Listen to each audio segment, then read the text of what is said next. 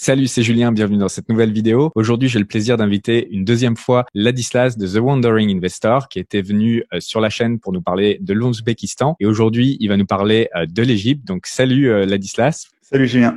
Merci euh, d'avoir accepté euh, l'interview. Est-ce que tu peux déjà commencer par te présenter euh, brièvement, bien que tu avais déjà fait une, une, petite présentation la dernière fois. Donc, si tu peux nous dire en, en quelques mots qui tu es, qu'est-ce que tu fais? Oui, donc avec un, un, petit peu de background, j'ai travaillé pendant un bout de temps dans les pays émergents avec avec Nestlé et d'autres entreprises aussi. Et donc, à l'âge de 30 ans, j'ai décidé de, de quitter et de me dédier à l'investissement à temps plein. Et puisque j'avais passé beaucoup de temps dans les pays émergents, j'ai vu toutes les opportunités. J'ai décidé de me spécialisé dans ce secteur. Donc maintenant, depuis plusieurs années, je voyage à temps plein. Euh, je vais dans des plein de pays. J'essaie toujours de trouver des opportunités d'investissement assez uniques et qui peuvent possiblement offrir de meilleurs rendements et de meilleures euh, plus-values sur le long terme. Et donc aujourd'hui, euh, tu vas nous parler euh, de l'Égypte. Donc tu as été dernièrement. Comment ça s'est passé? Pour quelles raisons tu t'es intéressé à ce marché? Oui, donc à la base, donc j'étais en Hongrie. Je passais un petit peu de temps en Hongrie. tout allait bien. Et un jour, il y a les, des confinements qui ont commencé à pointer leur nez, l'armée qui était dans la rue. Et typiquement, historiquement, en Europe, quand l'armée débarque dans la rue, il est temps de partir. Donc j'ai pris un vol euh, pour Sharm el-Sheikh, tout simplement pour aller en vacances. Euh, pour aller en vacances là-bas. Et je me suis dit, bon, pourquoi pas aller au Caire? J'y suis jamais allé. Donc j'allais passer un peu de temps là-bas, voir un peu ce qu'il y a sur place. C'est une énorme ville de, de 20 millions d'habitants. J'y étais allé avant, une ou deux journées vite fait, mais j'avais jamais passé du temps sur place à rencontrer des avocats, voir vraiment le, le côté business. Donc j'ai sauté dans un bus. Euh, huit heures plus tard, j'étais au Caire et je suis resté là-bas à peu près euh, à peu près dix jours. Et donc euh, aujourd'hui, tu vas nous présenter un petit peu la situation macroéconomique de l'Égypte et puis ensuite tu vas nous parler des opportunités en termes d'immobilier là-bas. C'est ce qu'on va voir aujourd'hui, c'est ça? Oui, tout à fait. Et en fait, je veux commencer par dire que je m'étais complètement trompé en termes de l'Égypte. Donc J'aime bien penser que je suis capable de voir à travers les médias, de ce qu'on voit dans les médias en, Europe, mais la réalité de ce qui se passe en Égypte est très différente de ce qu'on peut penser depuis l'Europe. Quand on pense à l'Égypte en Europe, on pense que des choses négatives. Mhm. Personne a rien de positif à dire sur l'Égypte. À part les vacances. Euh, à part les plages. À part les vacances, il y a que des mauvaises choses qui se passent en Égypte. C'est vraiment la perspective. Donc non seulement des gens, mais aussi des, des médias, des think tanks, de tout. Mhm. Donc je m'étais trompé. Donc passer du temps sur place, j'ai pu voir vraiment que les choses changent en Égypte. Et c'est quelque chose d'ailleurs dont on se rend compte pas mal quand on voyage comme toi et moi dans des pays émergents. Il y a une grosse différence entre les masses médias et ce qui se passe euh, concrètement sur le terrain quand on y est. Et euh, c'est vraiment très intéressant. Et c'est aussi euh, la valeur qu'on peut apporter à travers ces vidéos, c'est que nous, on va sur le terrain, on voit ce qui s'y passe. Ouais. Tout à fait. Donc du coup, tu nous as préparé une petite présentation. Donc on va l'afficher maintenant à l'écran.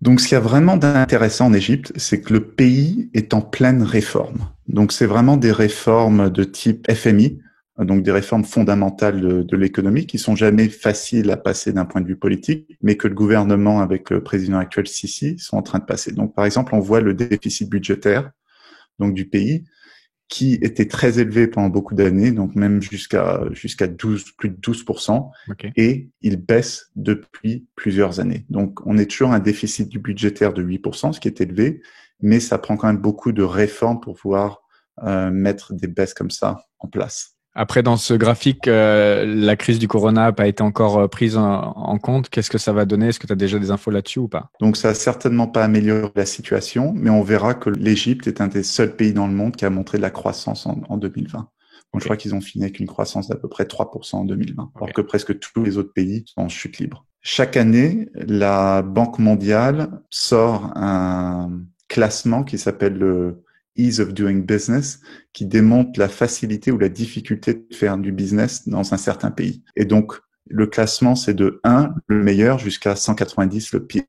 Et donc, l'Égypte, depuis quelques années, depuis deux ans, augmente peu à peu dans le classement, de 128 à 114. Mais bon, ça reste toujours un pays extrêmement bureaucratique. C'est compliqué de faire du business là-bas, mais les réformes commencent à montrer peu à peu des résultats. Et ça se voit donc dans la, dans la croissance du PIB. Le pays euh, montre une bonne croissance chaque année, et même en 2020 avec la crise du corona. Historiquement, l'Égypte avait toujours beaucoup de problèmes de forex, de réserves de change, qui faisaient en sorte que la livre égyptienne chutait et avait souvent des dévaluations. Et donc maintenant, ce qu'on voit depuis deux ans, encore depuis que les réformes ont commencé à être, à être mises en place, le pays a de bonnes réserves de change et la monnaie est beaucoup plus stable. Mhm. Donc on voit qu'en 2016-2017, il y a eu une grosse dévaluation de d'à peu près 7 livres dollars jusqu'à quasiment 20 livres dollars et maintenant on est à peu près stable aux alentours de 15 livres au dollar. Et la, la raison, c'est vraiment qu'il y a un nouveau système politique maintenant en Égypte. Et ça, c'est vraiment important de comprendre. C'est un système politique qui a ses défauts, donc, on ne parle pas vraiment d'une démocratie, on parle d'un président, euh, du président Sisi qui a quand même beaucoup, beaucoup de pouvoir. Mais il a décidé de prendre un chemin différent des autocrates du passé en Égypte, qui avaient le pouvoir, qui géraient tout avec l'armée et qui ne mettaient vraiment aucune réforme en place. Donc, Sisi garde tout le pouvoir, il travaille toujours énormément avec l'armée, mais il voit pour qu'un système autocrate reste au pouvoir sur le long terme, il faut prendre le modèle chinois et un petit peu le modèle russe aussi. Donc, mhm. il s'est vraiment approché des Russes, des Chinois, et il copie leur modèle politique. Donc, c'est vraiment basé sur, il y a un gouvernement, il y a un pouvoir. Donc, ça, c'est une chose, pas tellement de démocratie, mais c'est un gouvernement qui essaie vraiment de faire des réformes, les réformes qu'il faut pour développer le pays. Donc le seul objectif, c'est pas seulement garder le pouvoir, mais c'est aussi développer le pays, ce qui était jamais vraiment le cas avant. Ok, donc euh, merci euh, pour cette euh, petite introduction, on va dire, à la situation macroéconomique de l'Égypte. Est-ce que tu peux nous parler aussi de ce que ça donne au niveau de la population, au niveau des changements qu'il va y avoir dans les années qui arrivent? Je pense que c'est très très intéressant. Tout à fait. Et ça, c'est vraiment quelque chose que les gens ont du mal à comprendre en Europe. Donc on, on pense l'Égypte, on pense les pyramides, on pense les vacances, mais surtout c'est un pays de 100 millions d'habitants. Mhm. Donc plus que n'importe quel pays en Europe, à part la Russie. Ils ont aussi un taux de fertilité de 3,3 enfants par femme. Donc c'est 100 millions et c'est en pleine croissance. Et donc le, par exemple la ville du Caire, la grande métropole du Caire, pour l'instant c'est à peu près 20 millions d'habitants et d'ici 2050 la population va, va arriver à peu près 38 millions. Donc, ce sont des chiffres que, en tant qu'Européens, on, a même du mal à comprendre. Et ça se passe à quelques heures au sud de nous. Et c'est vraiment, c'est un énorme marché qui se développe. Et il faut comprendre aussi l'Égypte dans le contexte du Moyen-Orient. Donc c'est un pays qui a un grand rayonnement culturel aussi. Le Caire est un des centres historiques de l'islam sunnite et c'est aussi un centre euh, culturel d'un point de vue média, d'un point de vue télévision, d'un point de vue film. Donc tout le monde au Moyen-Orient regarde beaucoup euh, la télévision égyptienne par exemple, tous les films égyptiens, les séries égyptiennes. Donc c'est un pays qui est non seulement une puissance démographique, aussi une puissance militaire, mais aussi une puissance culturelle qui rayonne dans toute la région. Ok, donc ça sonne plutôt euh, pas mal comme configuration pour euh, justement euh, développer soit du business là-bas, soit faire des investissements.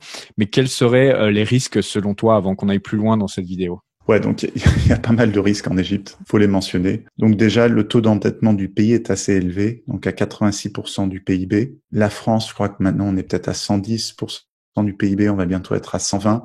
Mais bon, pour un pays émergent comme l'Égypte, 86, c'est quand même beaucoup. Mhm. Il y a aussi le risque de, si tu un compte devait avoir une autre chute économique mondiale, l'Égypte, encore une fois, serait, serait impactée. On a parlé du déficit fiscal qui s'améliorait. Mais bon, 8%, c'est encore élevé. Mais bon, en même temps aussi, il faut voir que ce déficit fiscal est utilisé pour développer le pays. Quand on se promène en Égypte, on voit tous les projets d'infrastructure. On voit à quoi sert ce déficit fiscal. C'est pas comme en Europe de l'Ouest où il y a un déficit et on voit pas tellement euh, où il va. Ça va pour la culture, ça va pour les aides, ça va pour plein de trucs, mais ça va pas forcément pour euh, développer l'économie du pays. Mhm. Après, il y a toujours le risque de, euh, bah, on voit à côté, il y a une, il y a la guerre civile en, en Libye à cause des attaques françaises. Il y a aussi un autre voisin, Israël, qui a occupé la péninsule du Sinaï pendant 15 ans. Donc c'est quand même une région assez explosive. Il y a aussi des contentieux euh, géopolitiques avec le Nil, est la source du Nil avec les pays dans le sud, l'Éthiopie. Au niveau interne, il y a encore des tensions politiques. Il y a beaucoup de gens qui finissent en prison assez rapidement pour pas forcément grand chose. Donc ça, c'est toujours. Euh, donc est-ce que le, est-ce que ça va durer ou est-ce qu'à un moment donné, euh, les gens vont commencer à pas être très contents? Et il y a toujours le un grand risque d'un point de vue politique, c'est commencer à être fatigué des réformes. Mhm. Euh, donc ça, c'est quelque chose que ton audience française connaît. Au bout d'un moment, les gens commencent à être fatigués des réformes, veulent plus de réformes, et les politiciens veulent, ne veulent plus trop pousser le bouchon, et les réformes s'arrêtent. Et donc, si les réformes devaient s'arrêter en Égypte, ce serait très mauvais parce qu'elles ont commencé, et c'est bien, mais elles sont pas du tout à un niveau où c'est assez pour que le pays puisse continuer de l'avant. Donc, il faut que, ce, que cette dynamique continue. Donc ça, c'est vraiment euh, crucial. Il y a plein de risques, mais ce qui est intéressant, c'est que tous ces risques sont déjà dans le prix des actifs.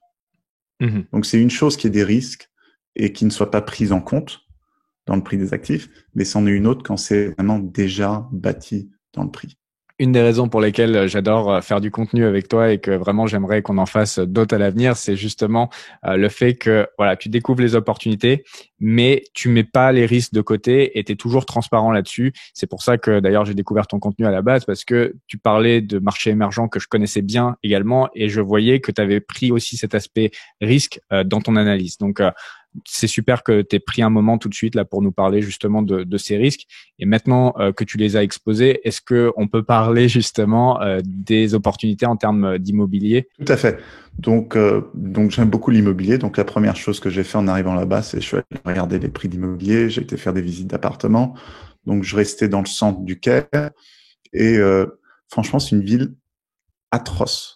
Okay. C'est terrible. Donc j'ai voyagé partout en Afrique. J'étais dans des villes vraiment pas très jolies, euh, polluées, tout ça.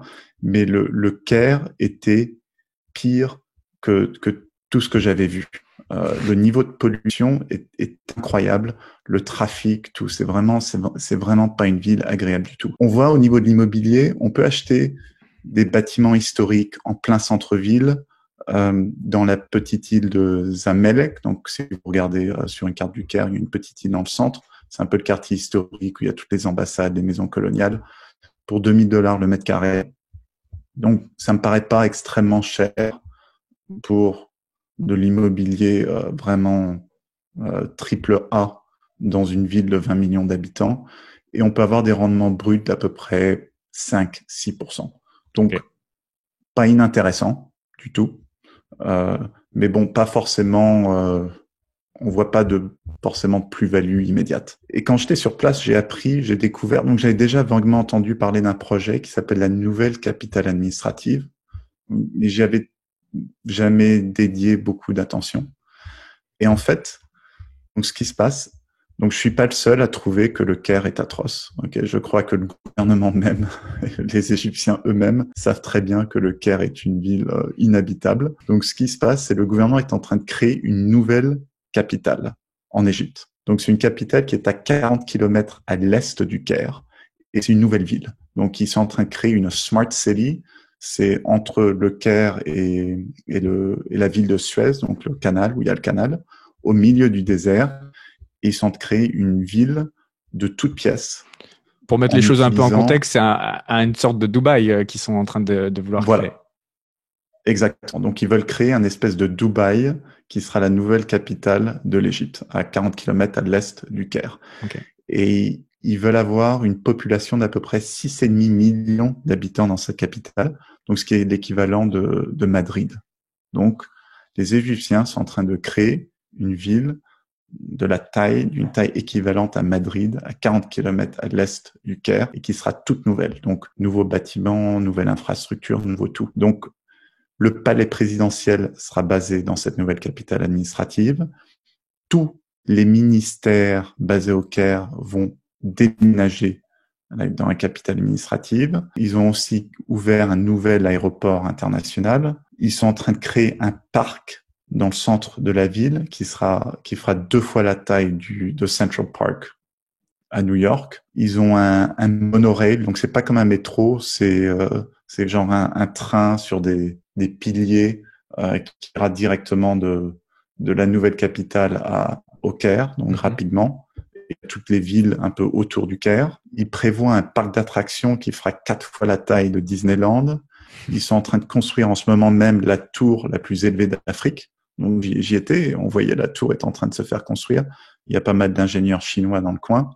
Ils sont en train de créer aussi le, le plus grand euh, parc d'exposition en Afrique. Et avec ça, plein de logements euh, pour bah, loger euh, tous les Égyptiens qui vont déménager dans cette ville. C'est que les, les, gens en ont marre de vivre dans cette pollution et maintenant ils veulent vivre vraiment dans des compounds, donc des nouvelles, euh, des, des nouveaux bâtiments avec euh, beaucoup de, avec de la privacy, du parking, euh, piscine, etc. Donc ils sont en train de créer vraiment cette nouvelle ville.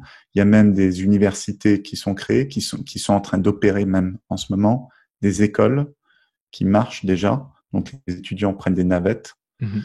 Et il y a déjà euh, plusieurs mosquées créées. Il y a aussi une grosse cathédrale chrétienne qui a été ouverte.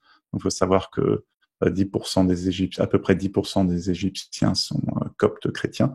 Donc vraiment, c'est un, un, énorme projet dont personne ne parle en dehors du Moyen-Orient. Hmm. en Europe, personne n'en a entendu parler. Et quand je, après au mois de décembre, euh, janvier, janvier j'ai passé pas mal de temps à Oman. Et donc, je parlais avec mes contacts dans le dans l'immobilier sur place. Et ils disaient comme quoi, oui, le, les, des Omanais commençaient à investir aussi en Égypte. Donc, c'est vraiment quelque chose qui se sait dans le Moyen-Orient, mais qui ne se sait pas du tout en dehors du Moyen-Orient. Et l'impression que ça donne, c'est que le président ne cherche pas trop à en parler, à part aux gens de, qui investissent là-dedans, donc euh, les Chinois et les autres gens du Golfe, pour ensuite un peu surprendre le reste du monde et pouvoir annoncer comme quoi il y a, il y a une renaissance égyptienne. Hmm. Donc vraiment un, un, un, un, projet tout à fait euh, fascinant. J'encourage les gens à aller sur YouTube, de regarder euh, New Administrative Capital Egypt, il y a plusieurs vidéos là-dessus et c'est franchement passionnant ce qui se passe. Donc j'ai fait cette carte qui est assez laide. Euh, tu me, Julien me le disait. On en discutait avant de faire cette vidéo, comme quoi ma carte est très laide. Mais bon. Elle explicitement, on comprend ce qui se passe. Il y a toute l'information qu'il faut. Donc là, on voit dans le centre, c'est le Caire, c'est le Caire historique. Ouais. À l'ouest, euh, c'est là où il y a un peu, ils ont créé pas mal de nouvelles, euh, de nouvelles villes. Et c'est là où, aussi où il y a les pyramides de, de Giza. Mais la nouvelle capitale administrative est donc à l'est.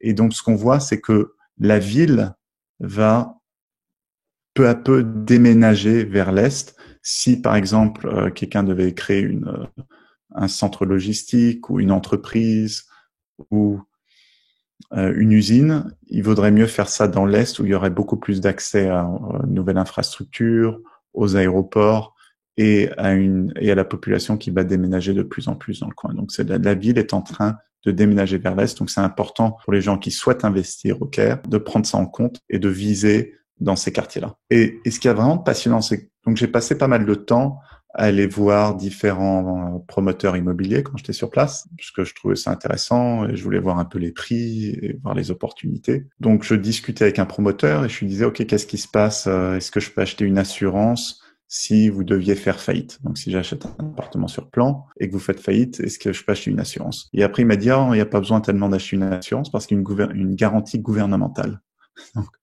j'ai demandé que quoi, une garantie gouvernementale pour un achat immobilier. Donc il m'a dit oui. Pour ceux qui parlent arabe, voilà la garantie gouvernementale. Donc en fait, pour encourager l'investissement dans la nouvelle capitale administrative, le gouvernement égyptien donne une garantie. Donc si votre promoteur immobilier fait faillite, le gouvernement vous rembourse soit l'argent que vous avez investi, donc sans intérêt, mais bon, vous retrouvez votre argent, ou le gouvernement finit le projet avec en prenant une compagnie de construction pour finir le projet. Donc, en gros, on peut spéculer en Égypte, donc dans la nouvelle capitale administrative, avec, si les choses se passent mal, une garantie gouvernementale. Hmm.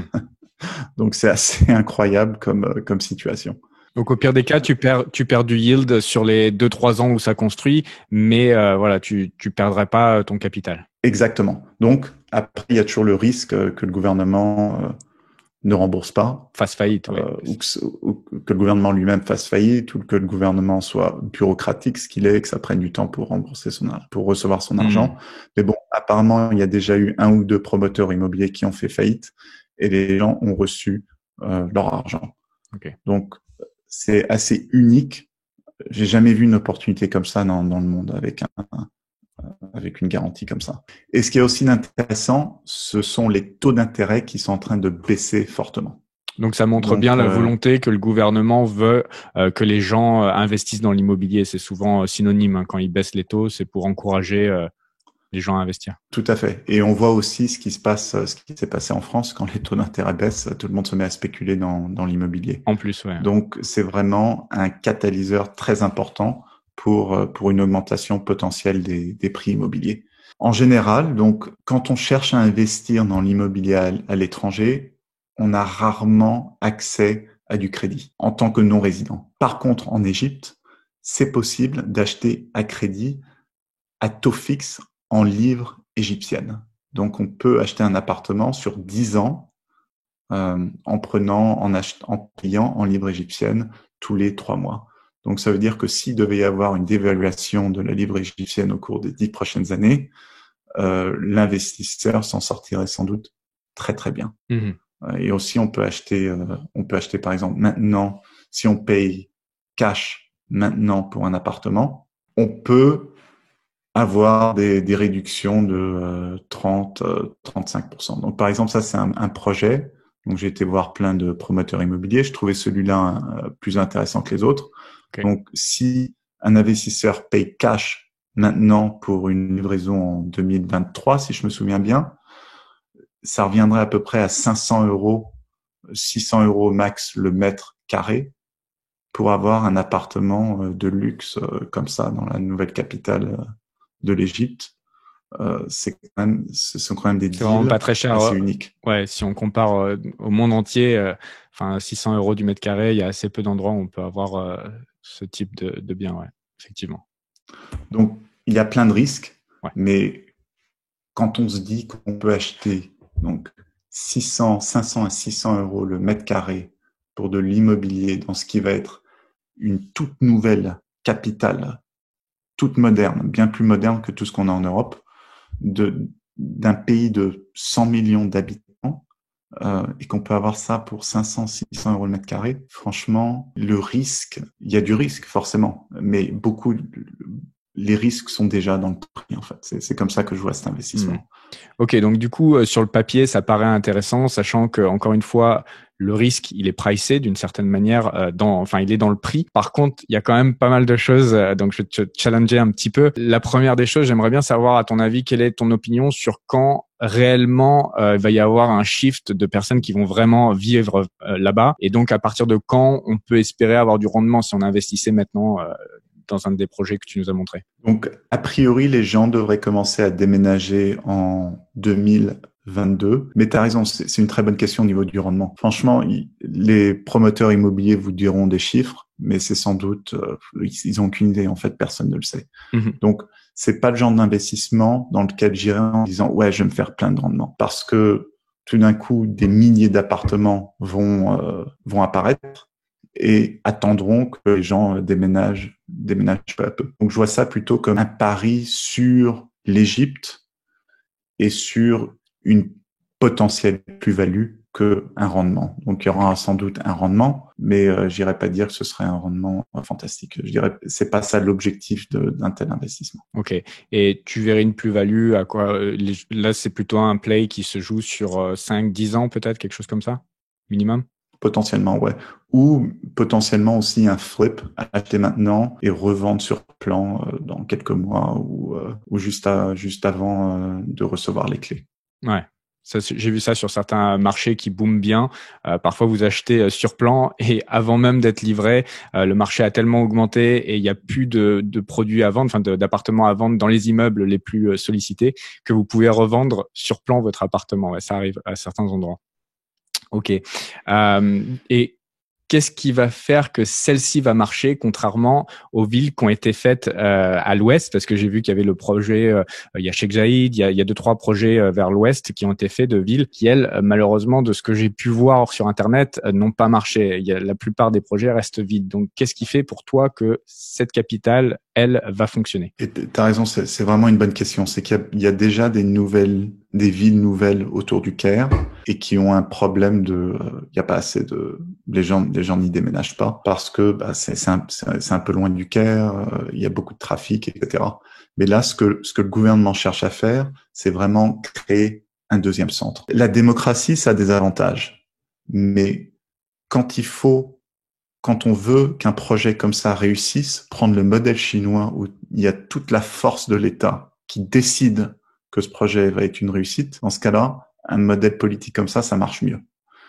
Et donc là, Sisi, donc le président, a mis un peu son, son capital politique dans ce projet. Donc, il pourrait pas accepter que ça ne marche pas. C'est pour ça que tous les ministères déménagent là-bas. Donc, qu'est-ce que ça mmh. veut dire? Ça veut dire que euh, tous, les business qui ont, qui ont à faire beaucoup avec le gouvernement, peu à peu vont devoir déménager dans la nouvelle capitale parce que ce sera là-bas le centre du gouvernement. Toutes les ambassades vont être forcées d'ouvrir au moins un bureau dans la nouvelle capitale quand on voit le marketing de cette nouvelle capitale administrative, ils disent que toutes les ambassades vont déménager dans la, dans la nouvelle capitale. Donc j'ai été parler à des gens des différentes ambassades quand j'étais au, au, Caire, un peu pour voir ce qu'ils en pensaient. Et ils disaient tous, non, non, on va pas déménager l'ambassade, le business c'est encore au Caire, on va juste ouvrir un, un bureau représentatif. Hmm. Mais bon, déjà, ça commence. Après, le bureau représentatif, il y aura peut-être une personne et après, peu à peu, les choses, les choses vont changer. Et aussi, puisque c'est un système où il faut plaire au gouvernement, un peu comme en Chine, toutes les grosses entreprises d'État vont aussi devoir déménager vers la nouvelle capitale. Les entreprises privées qui veulent être bien vues du gouvernement vont aussi devoir déménager des opérations dans la nouvelle capitale. Et ce qu'on voit, c'est vraiment cette détermination complète du gouvernement pour faire réussir ce projet. C'est qu'on peut dire que les gouvernements, euh, le gouvernement égyptien, c'est chaotique, euh, ils disent des choses et ils réussissent jamais à, à faire leur euh, à faire leur projet, mais ils ont fait venir plein d'ingénieurs chinois pour manager ce nouveau, cette nouvelle capitale, en gros. Hmm. et prendre le modèle de, ces, de ces nouvelles villes qu'ils ont construites en Chine. Donc, par exemple, quand je parlais aux, aux, promoteurs immobiliers, ils étaient tous extrêmement, extrêmement stressés. Et donc, je leur demandais comment ça se passait, pour, pourquoi est-ce qu'ils étaient, étaient, stressés comme ça. Et ils expliquaient qu'en fait, tous les trois mois, ils avaient une euh, délégation du gouvernement, donc de la nouvelle capitale, qui allait voir chaque promoteur immobilier et qui demandait à avoir un update sur le projet, euh, sur les timelines, euh, s'ils étaient en retard, pourquoi ils étaient en retard, etc. Donc c'est vraiment manager à la chinoise. C'est pas manager à l'égyptienne, c'est manager à la chinoise. Ils sont en train de prendre le best practice des Chinois en la matière. Donc ça c'est vraiment intéressant. C'est c'est un, un, shift complet de, de mindset et de management qui, qui est en train de se passer pour, pour ce projet.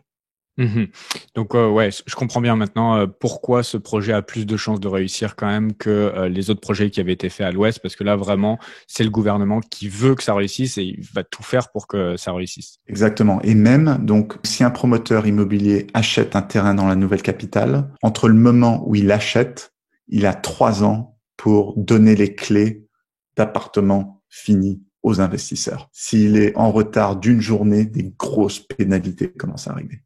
Ok, et d'un point de vue euh, légal, est-ce que tu peux nous parler un petit peu des risques d'acheter de l'immobilier euh, en Égypte? Est-ce que tu as étudié cette piste également de ce qu'il pouvait y avoir comme euh, problématique potentielle? Oui, oui, tout à fait. Donc, c'est un pays très bureaucratique. Donc, si on achète un appartement sur le marché secondaire, donc c'est une transaction qui peut durer 6 à 8 mois. si on achète avec un, un promoteur immobilier, c'est il y a moins de bureaucratie. Mais la réalité, c'est que c'est un pays où il faut, comme partout, hein, il faut prendre un avocat, mmh. toujours. Donc je sais qu'en France, les gens ils vont chez le notaire, euh, ils font leurs transactions comme ça, ils signent euh, avec le promoteur immobilier, tout se passe bien. Mais quand on est à l'étranger, dans un pays comme ça, il faut recruter un avocat. Donc que ce soit pour acheter un appartement sur le marché secondaire ou que ce soit pour acheter un appartement directement d'un promoteur. Donc même si c'est un promoteur que vous voyez sur un site qui parle bien anglais, le contrat est en anglais, tout ça, il faut toujours prendre un avocat parce que vous ne connaissez pas euh, les règles dans, dans, un pays comme en Égypte. Euh, personnellement, j'ai beau faire de la recherche, mais je connais pas tous les détails euh, liés au droit en Égypte, donc j'utilise un avocat. Donc, faut prendre un avocat. Euh, c'est assez facile de trouver un avocat. Vous pouvez tout simplement aller sur la liste des avocats conseillés par l'ambassade américaine ou par la par l'ambassade suisse. Ils vous donnent une liste d'avocats réputés dans le au Caire. Vous envoyez un email avec le contrat de votre promoteur immobilier à deux trois cabinets d'avocats et vous leur dites euh, combien est-ce que vous me faites payer pour pour m'aider avec cette transaction et vous aurez des devis. Et après, comme ça, vous êtes beaucoup plus safe. Et est-ce que on peut terminer aussi cette vidéo par un petit disclaimer euh, du fait que ça reste de l'immobilier euh, risqué, hein, c'est un play quand même euh, risqué? oui, on, on, a parlé de tous les risques, ils sont ils sont un peu dans le prix, mais bon, la réalité c'est que c'est c'est un pays qui a, qui a quand même pas mal de problèmes. Il faut faire attention. Rien dans cette vidéo, c'était bien évidemment du, du, conseil financier, légal euh, ou de taxe ou quoi que ce soit. Il faut aussi parler à un professionnel dans votre pays de résidence pour comprendre les implications d'un point de vue taxe dans votre pays de résidence c'est qu'on peut investir en Égypte, mais ça a aussi des implications où vous habitez. Et surtout, je dirais vraiment, c'est pas c'est pas le genre d'investissement pour quelqu'un qui a euh, 60 000 euros sur son compte sont toutes ses économies et de tout mettre dans un appartement en Égypte, mhm. c'est vraiment raisonnable. Donc c'est plus pour des gens qui ont déjà beaucoup de capitaux et qui sont prêts à faire une petite spéculation intéressante sur euh, l'histoire égyptienne, je dirais. Écoute, euh, je pense qu'on va pouvoir euh, terminer la vidéo là-dessus. Euh, ce que je vais faire, c'est que je vais mettre juste en dessous un lien euh, vers ton article que tu avais fait, toute ton analyse sur le marché égyptien. Euh, où il va y avoir encore plus d'infos pour ceux qui sont intéressés. C'est en anglais, donc euh, il faudra utiliser euh, Google Traduction, mais c'est un excellent blog une fois de plus. c'est un des seuls blogs d'ailleurs que je lis, donc c'est pour vous dire à quel point il est bon. Et, euh, et, aussi, ce que j'aimerais faire, c'est un mini euh, sondage, on va dire, dans les commentaires juste en dessous, puisque euh, l'Adistas, il, il, est tout le temps dans des pays euh, intéressants en termes d'investissement, que ce soit immobilier d'ailleurs, ou parfois également les stocks, le, marché local. Donc, est-ce que tu peux nous dire un petit peu ce que tu as vu dernièrement et ce qu'on pourrait faire en prochaine vidéo? Et du coup, le sondage, c'est de mettre en commentaire en dessous, de me dire qu'est-ce qui vous intéresse le plus dans ce que tu as vu dernièrement. Alors, dis-moi un, un petit peu ce que tu as en stock. Donc, euh, on pourrait potentiellement discuter donc de l'immobilier en Hongrie, de l'immobilier en Ukraine ou de l'immobilier à Oman au Moyen-Orient. Ok, bon bah ça fait un petit euh, trio intéressant. Donc je vous laisse mettre un, un commentaire en dessous euh, sur ce qui vous intéresse, peut-être les trois, ça se trouve. Et euh, dans ces cas-là, on fera une petite vidéo comme celle-ci. je pense que c'est sympa d'en faire peut-être une tous les mois, tous les deux mois, où on parle d'un marché où en fait il y a assez peu de contenu en, francophone et c'est quelque chose qui me passionne moi personnellement. C'est pour ça que je suis content de, de faire cette vidéo. Donc faites, faites-moi savoir aussi en commentaire si vous aimez ce, ce type de vidéo et on en fera le plus souvent possible. Merci encore euh, d'avoir pris euh, le temps euh, de, de, venir partager tout ce savoir et tout ce savoir de terrain et frais, donc c'est super intéressant. Et encore une fois, on peut te retrouver en cliquant sur le lien qui est, qui est juste en dessous en commentaire. Merci beaucoup Julien, toujours un plaisir.